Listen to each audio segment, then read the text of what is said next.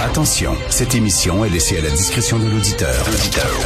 Les propos et les opinions peuvent choquer. Peuvent choquer.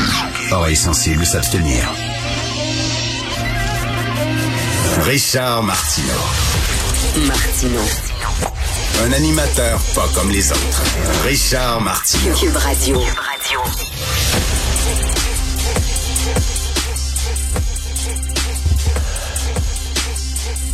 À ce temps-là, le territoire est contrôlé par le Hamas, des milices dont on connaît euh, la férocité, le courage d'une certaine façon Oh! dans leur cause. là. C'est, c'est des gens cruels, mais extrêmement euh, euh, courageux d'une certaine façon. Ça, c'était Jean-François Lépine euh, aux informations Radio-Canada qui vantait le courage du Hamas. Il y a beaucoup de gens qui ont dit, ben voyons donc, qu'est-ce que c'est ça?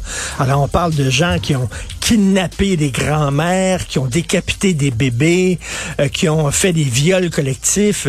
Le courage. Rappelez-vous Bill Maher, l'humoriste euh, américain Bill Maher, qui commente aussi l'actualité et qui a une émission d'affaires publiques, euh, avait dit au lendemain des attaques euh, du 11 septembre, il avait parlé du courage des terroristes parce qu'il disait, nous autres, les Américains, on tire de loin, tu sais, avec des snipers, puis tout ça, on est de loin, puis on tire de loin. Ces gens-là étaient prêts à mourir pour leur cause. Je comprends ce qu'ils veulent dire, mais c'est pas courage, le mot qu'il faut, c'est fanatisme fanatisme. Courage, c'est, avez-vous vu, en Israël, il y a un jeune, il était avec sa blonde dans une maison. Le Hamas a lancé une grenade dans la maison et le jeune s'est jeté sur la grenade pour protéger sa femme. Euh, lui est mort sur le coup. Euh, ça, ça, c'est du courage. Mais rentrer dans une ville et tuer tout le monde, euh, tuer des jeunes qui assistent à euh, un festival de musique, c'est du fanatisme. C'est des gens craqués. Puis tu sais, c'est des gens qui disent de toute façon ma vie actuellement sur terre, ça veut rien dire. Je vais aller, je vais aller au paradis. Puis c'est au paradis ma vraie vie. Ma vie sur terre n'a aucun intérêt. Donc là, euh, c'est des craqués, c'est pas du courage. Mettons qu'il l'ait échappé. J'aime beaucoup Jean-François Lépine, j'ai beaucoup de respect pour lui. Euh, mais là, mettons courage, c'est plus fanatisme, c'est plus euh, aveuglement dogmatique qu'il aurait dû utiliser plutôt que ça. D'ailleurs, Éric Zemmour. Euh, ben oui, je vais citer Éric Zemmour. Oh mon Dieu, c'est épouvantable. L'extrême droite française. Écoutez, je suis pas d'accord avec tout ce qu'il dit quand il parle de l'occupation euh, allemande puis du rôle joué par Vichy lors de l'occupation. Il dit qu'ils ont protégé les Juifs français. C'est absolument faux. Je suis pas d'accord avec lui. Mais des fois, il a raison. Il a écrit Éric Zemmour.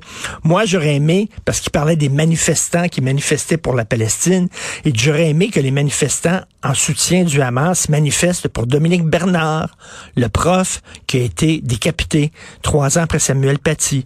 J'aurais aimé entendre Kylian Mbappé, le fameux joueur de foot, dire qu'il y avait des anges parmi les morts en Israël. J'aurais aimé qu'Omar Sy, la vedette française, celui qui joue Lupin, j'aurais aimé qu'Omar Sy vienne protester contre ces massacres depuis sa Californie. Et j'aurais aimé que tous ces artistes qui passent leur temps à défendre la veuve et l'orphelin, les défendent aussi quand ils sont juifs, ou professeurs d'histoire. Je trouve qu'il a tout à fait, tout à fait raison. D'ailleurs, les imams, on les entend peu. Hein?